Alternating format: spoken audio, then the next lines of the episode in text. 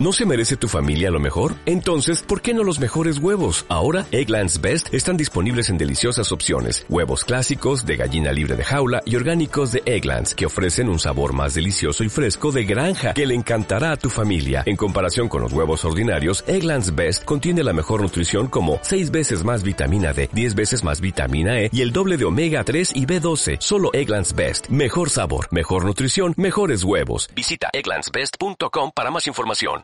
Queridos amigos, ¿cómo están? Muy buenas tardes, días, noches, lo que sea en donde ustedes se encuentren, pero que le estén pasando sensacional. Bienvenidos a este, el cuarto, si ya son cuatro, y gracias a ustedes por la paciencia. Estamos ya aquí en el cuarto episodio de Veneneando, donde nada se nos escapa y para esto no hay antídoto.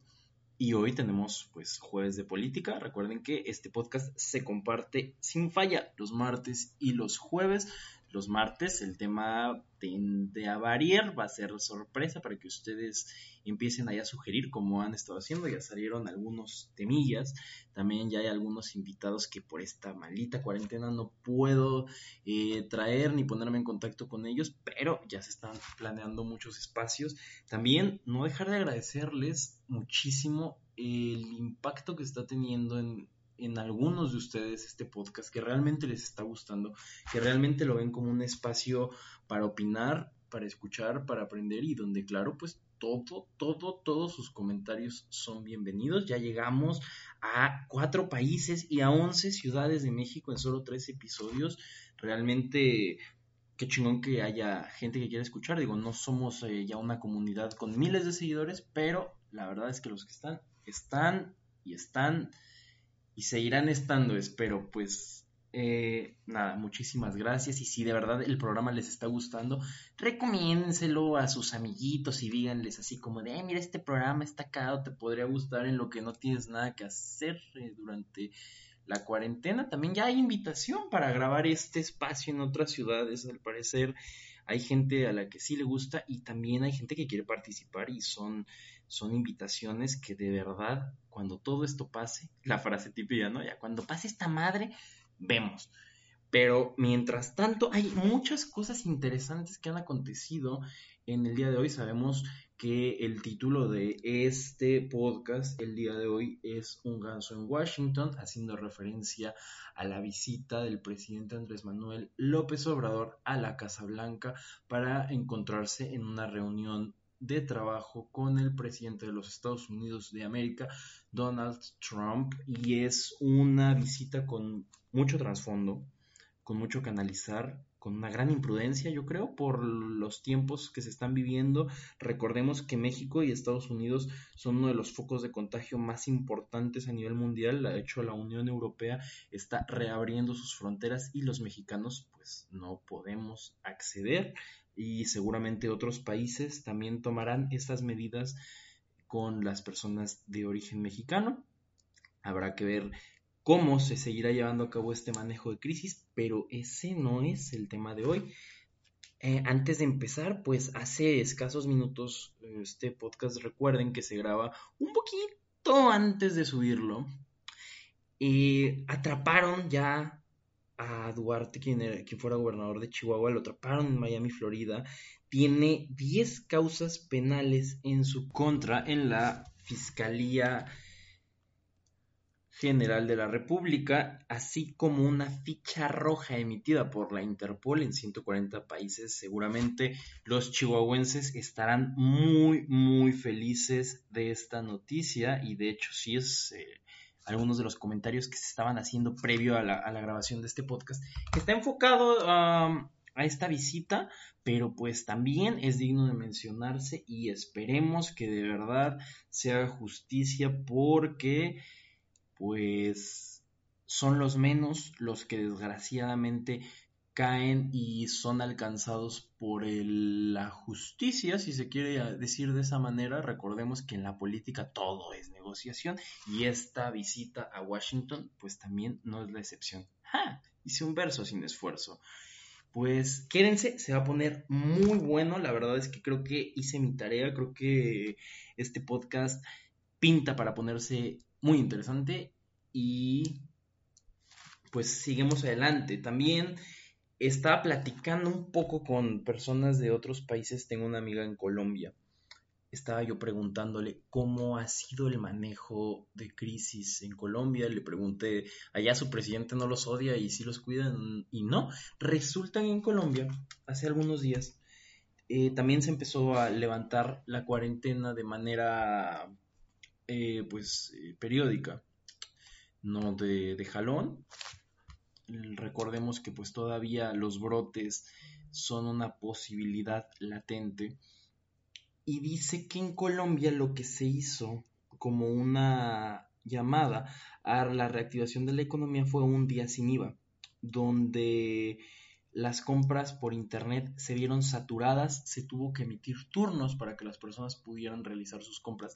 Y además esto derivó en que fueran a las tiendas físicas y se generaran aglomeraciones, lo cual evidentemente es un tremendísimo foco de contagio y una gran irresponsabilidad por parte del gobierno que genera este tipo de estrategias sin una correcta logística ni planificación basada en la crisis sanitaria a la que se encuentra sometido el mundo entero.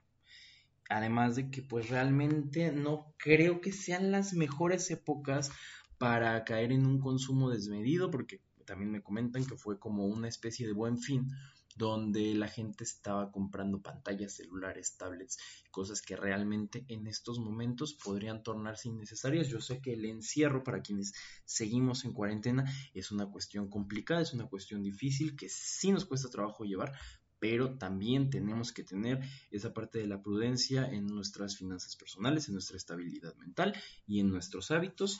Eso es eh, opinión personal, pero yo se los paso al costo.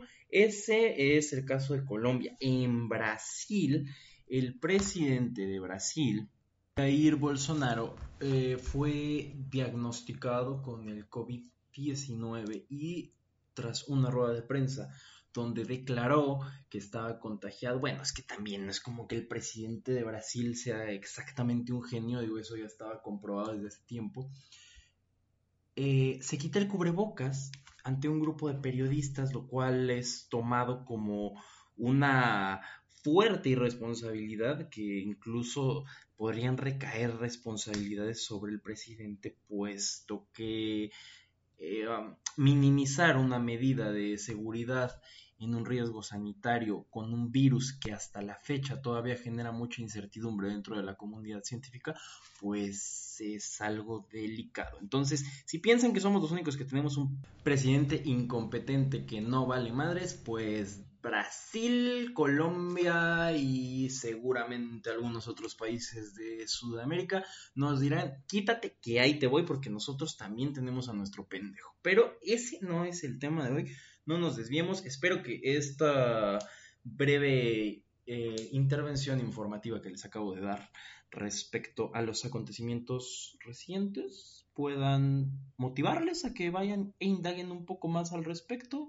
O si gustan, pues si tienen mi contacto, podemos hablar directamente de eso. Siempre estoy abierto a la charla, a menos de que no esté viendo Game of Thrones, porque si estoy viendo Game of Thrones seguramente no les voy a hacer mucho caso. Pero nuestro tema de hoy, no nos desviemos, es la visita de AMLO a Washington. Y me gustaría empezarla recalcando que realmente es muy fácil hablar, ser fanfarrón, incluso con conductas de un bully, cuando la persona de la que hablas no está lejos y no va a estar a tu alcance en un futuro inmediato, tal como era el caso de Trump. A AMLO se le hizo muy fácil escribir un libro que se titula Oye Trump e incluso en sus discursos propagandísticos, en muchas ocasiones decía que Trump se la pelaba y que por sus huevos, si él llegaba a ser presidente, él iba a hacer que Trump le diera el respeto a México que se merece, porque pues es evidente que el discurso de Trump siempre fue un discurso de odio que estaba buscando pues que eh, volviera a emerger ese orgullo americano, incluso su lema Make America Great Again, donde justamente busca reimplantar esa mentalidad que realmente nunca se ha ido, de que ser estadounidense es lo mejor en el mundo y todos los demás son una bola de pendejos. Básicamente, eso es lo que decía el discurso de Trump, específicamente orientado hacia los latinos como una plaga. Si no me creen, si piensan que estoy exagerando las cosas, recuerden lo mucho que se indignaron cuando Trump dijo todas esas cosas abiertamente. No fueron conversaciones filtradas, no fueron cosas que haya dicho con sus compas, fueron cosas que dijo en un discurso político como candidato, donde incluso dijo que México iba a construir un muro y que nosotros lo íbamos a pagar para reducir el flujo de migración desde México hacia Estados Unidos.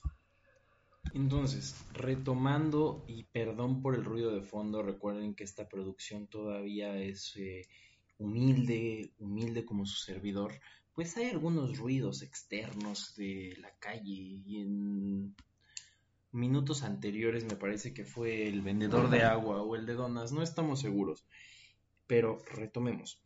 Eh, como les decía, es muy fácil hablar, decir, fanfarronear y se pueden decir mil cosas. Yo podría decir que le diría mil cosas igual a, a AMLO, pero seguramente ya metiéndome ahí en la boca del lobo, pues seguramente también ya pues, le sacarías. También ahí ya te suda un poco, también uno no es pendejo.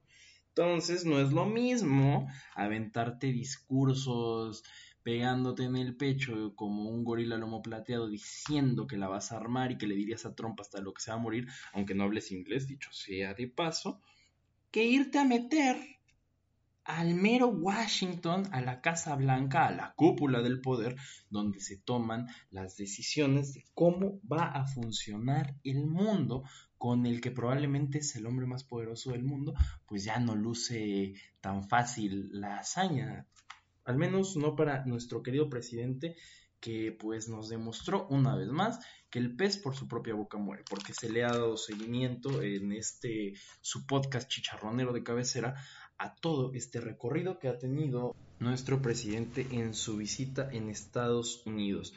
Honestamente, aquí enveneneando pensamos, ya que muchos piensan que no se está echando el veneno suficiente, hoy se va a echar veneno, porque aquí creemos que AMLO y Trump no son homólogos, no son iguales. Eh, ambos son presidentes de una nación, pero no es lo mismo, porque históricamente eh, la relación con Estados Unidos ha sido una relación completamente servil y disfrazada de diplomacia, donde algunos actores han logrado salir mejor parados que otros, tal como el caso de Calderón, que tanto les gusta mencionarlo, que fue aplaudido en Washington, pero a final de cuentas, pues sabemos que no pudo contener tampoco el problema del narcotráfico ni el de el tráfico de armas de Estados Unidos hacia México, mismas con las que se arman los grupos del crimen organizado, pero ese no es nuestro tema el día de hoy. También cabe destacar que la combinación de personajes para las relaciones bilaterales entre Estados Unidos y México ahora mismo no son las más favorables para México. ¿Por qué?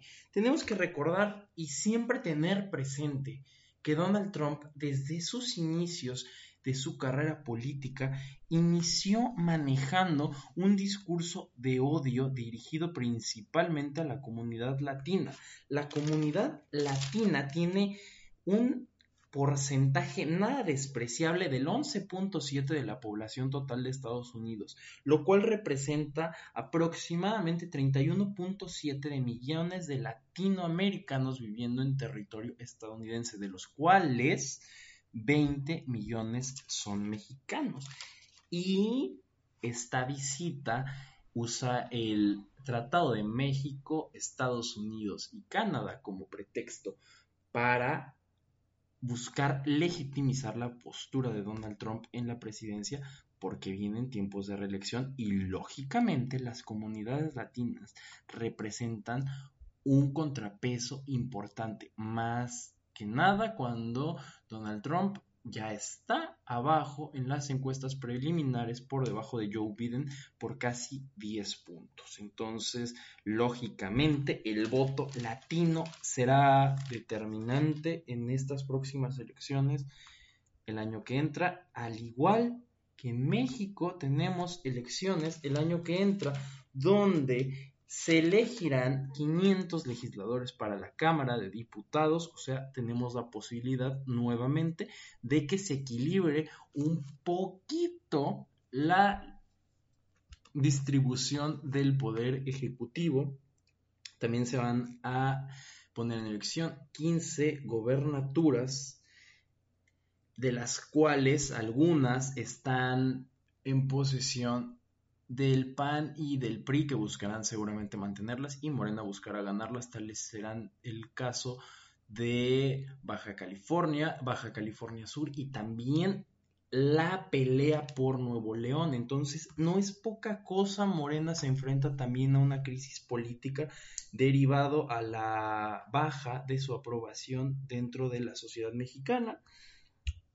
Y eh, ese es otro tema que a mí me gustaría tocar para eh, que esta reunión tenga un poco más de sentido. La aprobación de Donald Trump, su aprobación máxima desde su periodo presidencial ha sido de un 47.8 de la población. Actualmente ha disminuido a un 40.4, o sea, 60% de los estadounidenses no aprueban la gestión de Donald Trump como presidente y son números que definitivamente hablan de una crisis al interior de la Casa Blanca, ya se les están quemando las habas porque ya de plano necesitan legitimizar a este payaso que nada más no ha terminado de dar el ancho, al igual que AMLO es eh, tremendamente populista, sigue manejando el mismo discurso, el cual cambió, cambió radicalmente en estos días. Y si nos vamos a las cifras de su contraparte, son un poco más drásticas porque cabe destacar que AMLO apenas va a cumplir dos años de gestión en el Ejecutivo Federal y la aprobación de AMLO, la más alta, fue registrada en abril de 2019 con 64.5%.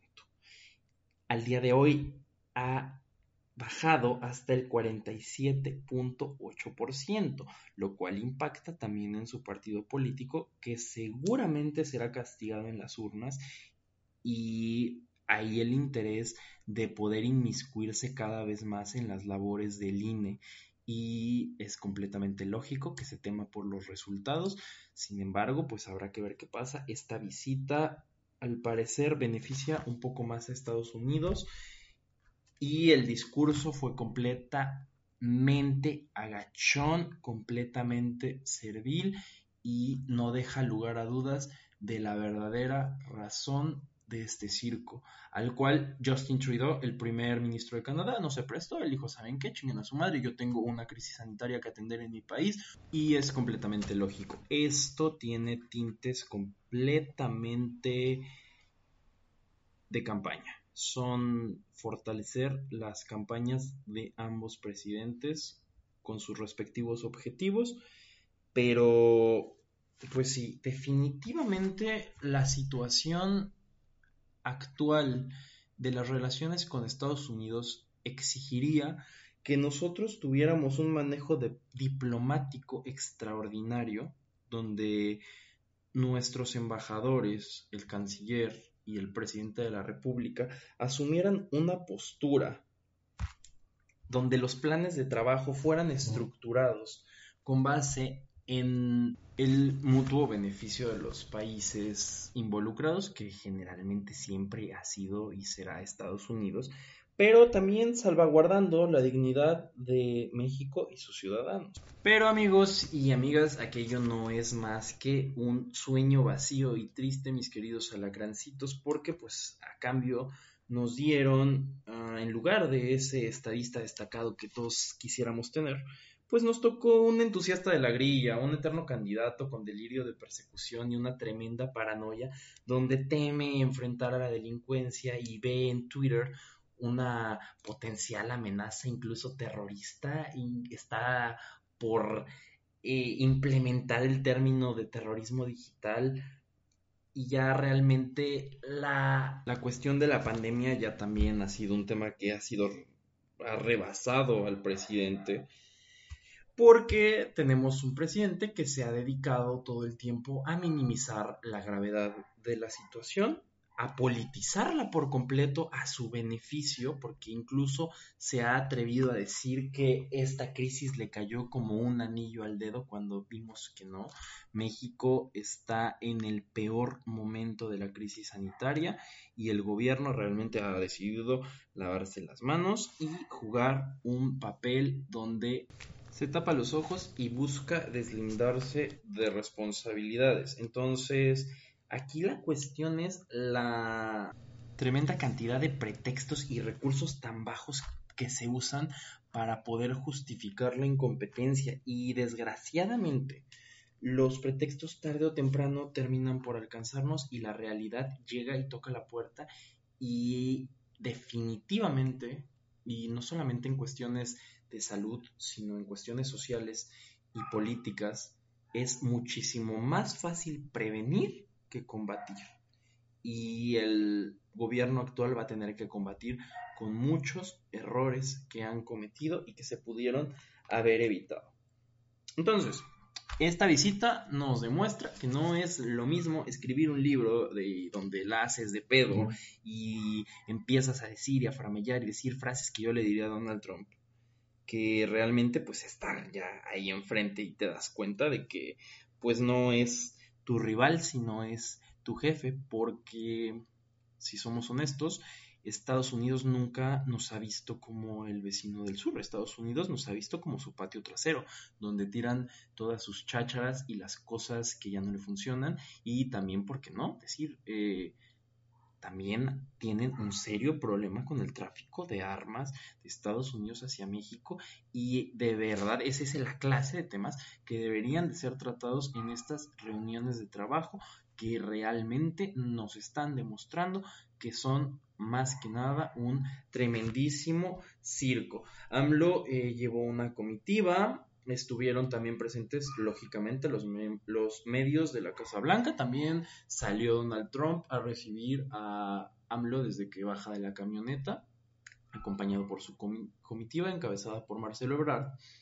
Y desde el lenguaje corporal te das cuenta cómo están las reglas del juego, sabemos quién es el que manda, sabemos quién es el que da las órdenes y sabemos que simplemente se van a dar instrucciones. Otra cosa que yo creo que es importante que analicemos y que sí deberían echarle un vistazo si no lo has hecho es el discurso de Andrés Manuel López Obrador. Si tú te das cuenta, el discurso que maneja el día de hoy es un discurso donde divaga un poco menos, donde habla de manera un poco más elocuente el cual lógicamente no escribió él, fue preparado y si no lo creen, definitivamente es porque nunca han visto una mañanera donde el presidente balbucea como idiota poniendo pretextos y no contestando ninguna de las preguntas que se le hace. Sin embargo, en el discurso que, maneja el día de hoy, hace una mención hacia la doctrina Monroe, eh, diciendo que agradece al presidente Donald Trump por tener un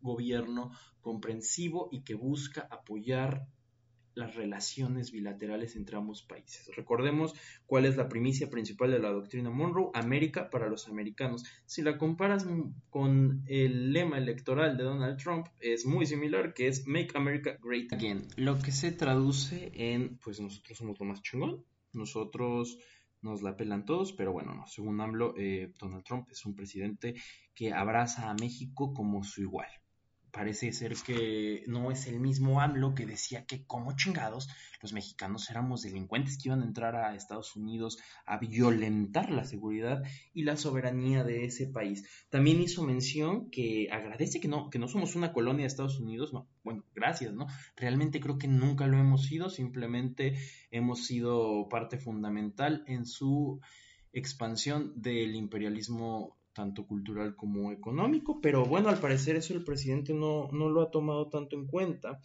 Y yo insisto, este discurso fue preparado de una manera muy distinta a lo que se había venido manejando en los discursos usuales del presidente en territorio nacional. También destacar que para esta visita el presidente viajó en un vuelo comercial sin pasar por los filtros de seguridad del aeropuerto como un ciudadano normal, que es lo que busca vender al momento de hacer este tipo de acciones donde se niega a usar aviones militares o aviones destinados para el traslado de figuras políticas importantes de un país, como debería de ser, y más en tiempos de crisis sanitaria, donde el presidente pertenece a un grupo de riesgo. También se le tuvo que realizar una prueba para descartar que tuviera el COVID-19 y por primera vez en todo lo que va de la chingada pandemia,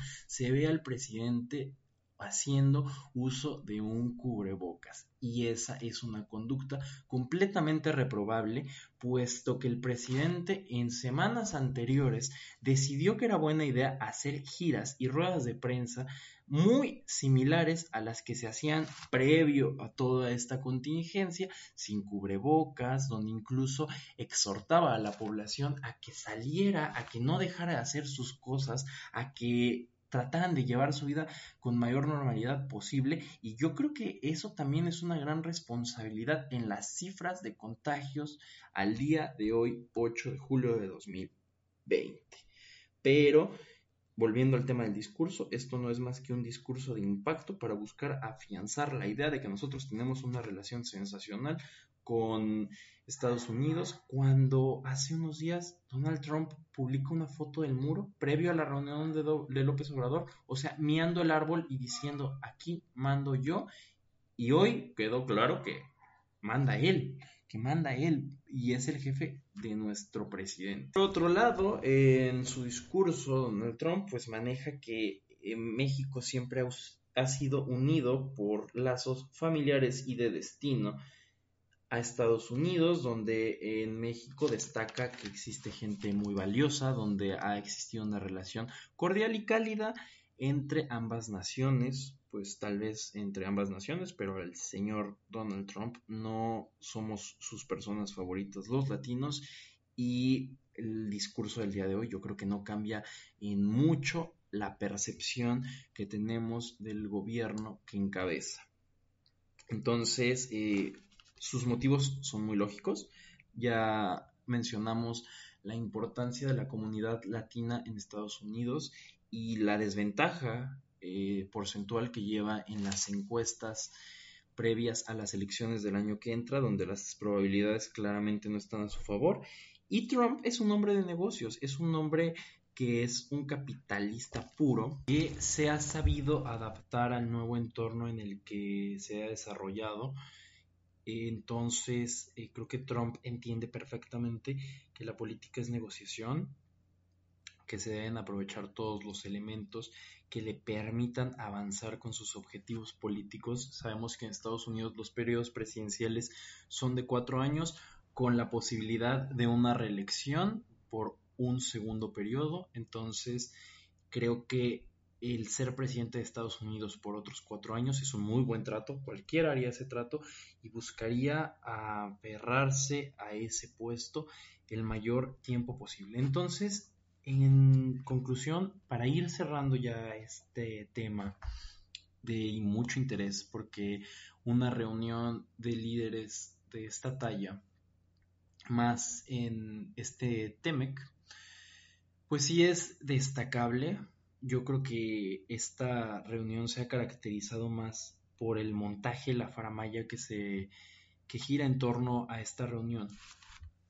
Y también, pues, no pasó nada extraordinario a lo que ya teníamos presupuestado. Sabíamos que era una reunión de tonos populistas, con, con un tono completamente de pose, incluida esa fotografía tan...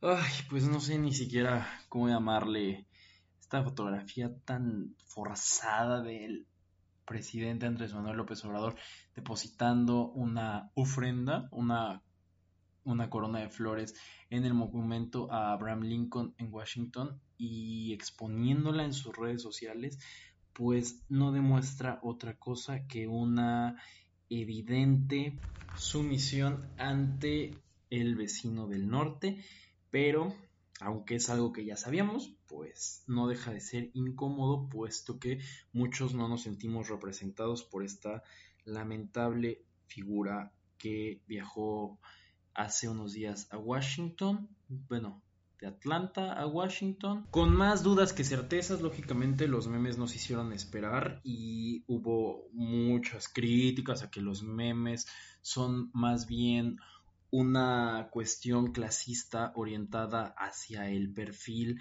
del presidente. Eh, no, más bien yo creo que es una coincidencia el circo que ha montado este presidente tratando de argumentar que está en la misma línea que el pueblo, pero pues realmente sabemos que todo esto es un teatro, un teatro, se dice abiertamente.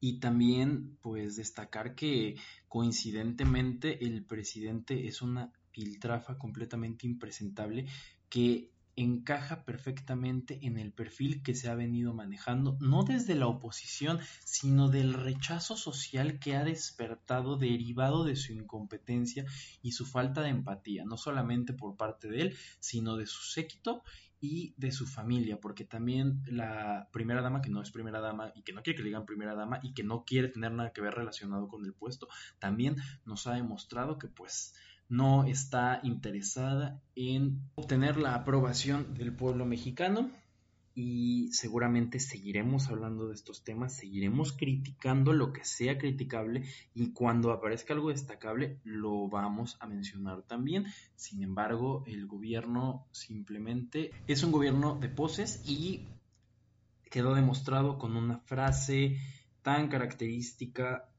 de la irreverencia que caracteriza a este personaje que está al frente del Poder Ejecutivo Federal y cerró esta reunión diciendo que fallaron los pronósticos, que no se pelearon. Yo creo que eso es una burla y una falta de respeto hacia las personas que votamos por él, porque seguiré sosteniendo que en su momento yo voté por él, cuando él prometió defender la soberanía y no iba a permitir que se le faltara el respeto al pueblo mexicano. Bueno, lo que está haciendo el día de hoy en Washington ha sido una tremenda falta de respeto y nada que no tuviéramos ya presupuestado. Sin embargo, pues como dice Dewey en Malcolm, nunca esperábamos nada de ustedes y aún así logran decepcionarnos. Bueno, pues así pasó con AMLO. En eh, instancias finales, los presidentes hicieron un intercambio simbólico de regalos, que es muy común en estas reuniones diplomáticas, que fueron justamente unos bates de béisbol. Donald Trump entrega un bate rojo metálico al presidente Andrés Manuel López Obrador y el presidente le regala un bate con eh, arte huichol, que yo creo que, pues si bien es cierto que el ya inmiscuir el tema del béisbol, que ha sido un gran distractor por parte del gobierno de nuestro presidente, por no decir un capricho, pues ya raya en lo irreverente y en lo irrelevante. Es como el símbolo perfecto de la irrelevancia de esta reunión que tuvo fines pues más cirqueros que otra cosa. Se cierra eh, esta jornada de reunión de trabajo con una cena en la Casa Blanca donde participarán ambos presidentes, algunos invitados especiales donde destaca la presencia del empresario Carlos Slim, en un clima de aparente celebración por la firma de este ya mencionado tratado que podemos tratar podemos tratar sobre el tratado. Que podemos hablar de este tema en, emisiones siguientes. Eh, esta fue más bien una cobertura sobre esta charadota que nos hicieron tener nuestra atención puesta completamente en esto, que no tuvo mayor relevancia, fue lo que ya sabíamos y pues ya al final Donald Trump pues se la vuela, cierra, da una cachetada con guante blanco en esta pseudodiplomacia, por así decirlo, declarando que AMLO es el mejor presidente que ha tenido México a su criterio, además de que considera que quiere mucho a su país, pues sí, lógicamente yo creo que para él ha sido el mejor presidente del mundo, pues nunca nadie se las había dado tan en corto y le había dicho que todo, sí, patroncito, ¿cómo? No. Pero bueno, a la creancitas, vamos cerrando ya este espacio. La verdad es que estuvo muy divertido. Eh, Espero que les haya gustado, espero que les esté gustando el formato del programa. Esto es relativamente nuevo, llevamos apenas cuatro episodios, dos de política y dos temas libres, que además en este temilla de los cabos eh, llegó ya a, a otras ciudades, a gente que no conoce los cabos, y empezaron a buscar, empezaron a informarse y dijeron, wow, esto está increíble, algún día tengo que ir a los cabos, espero de verdad ir pronto a los cabos y yo espero que vengan. Los recibimos de verdad con los brazos abiertos. Gente a California Sur sí me la hizo de pedo y me dijo así como de ¿por qué chingados no mencionaste esto? Bueno, todavía no llevo tanto tiempo viviendo aquí, necesito eso, necesito amigos locales que me lleven a conocer así el pinche ombligo del estado y me digan, ¿sabes qué? Mira, aquí se come chingón, aquí esta playa es para surfear, esta playa es para hacer buceo. O sea, todavía no les domino tanto la región, pero pueden estar seguros que voy a seguir promoviendo el turismo en el lugar que es mi hogar. Ahora, mi, mi casa, mi región, mi desierto querido, que ahorita hace un chingo de calor, pero no nos rajamos. Aquí estamos con el clima o aire acondicionado, díganle como quieran, mientras eso les haga felices a ustedes. Un saludo a Colombia, un saludo a Perú, un saludo a Argentina, un saludo a Estados Unidos y un saludo a todas, todas, todas, todas, todas, todas, todas las personas que nos abren la puerta de su casa y de su corazón. Yo me despido. El tema de la semana que entra para el día martes es pandemias en la historia de México. Es una investigación muy chingona que seguramente me va a tener muy ocupado el fin de semana, pero aquí estamos al pie del cañón en su podcast chicharronero de cabecera, veneneando. Yo me despido y si esto les gustó, pues hay que recomendarlo. Hay que recomendarlo, hay que seguirlo y hay que sugerir. Hay que sugerir, hay que preguntar, hay que escribir, hay que mentársela a Sebastián. Ya tenemos a propósito, antes de, ahora sí ya irme, ya tenemos el primer invitado especial al programa, solamente fecha por definir, porque obviamente hay que ajustarse a esta nueva normalidad, que término tan absurdo, pero bueno, así lo vamos a llamar para no hacernos bolas. Tenemos que ajustarnos, crear las condiciones ideales y vamos a tener una entrevista muy chingona próximamente, si Dios quiere. Y Dios dice, no quiero, ¿no? Y nos cancela en el podcast, porque ya está de moda cancelar todo.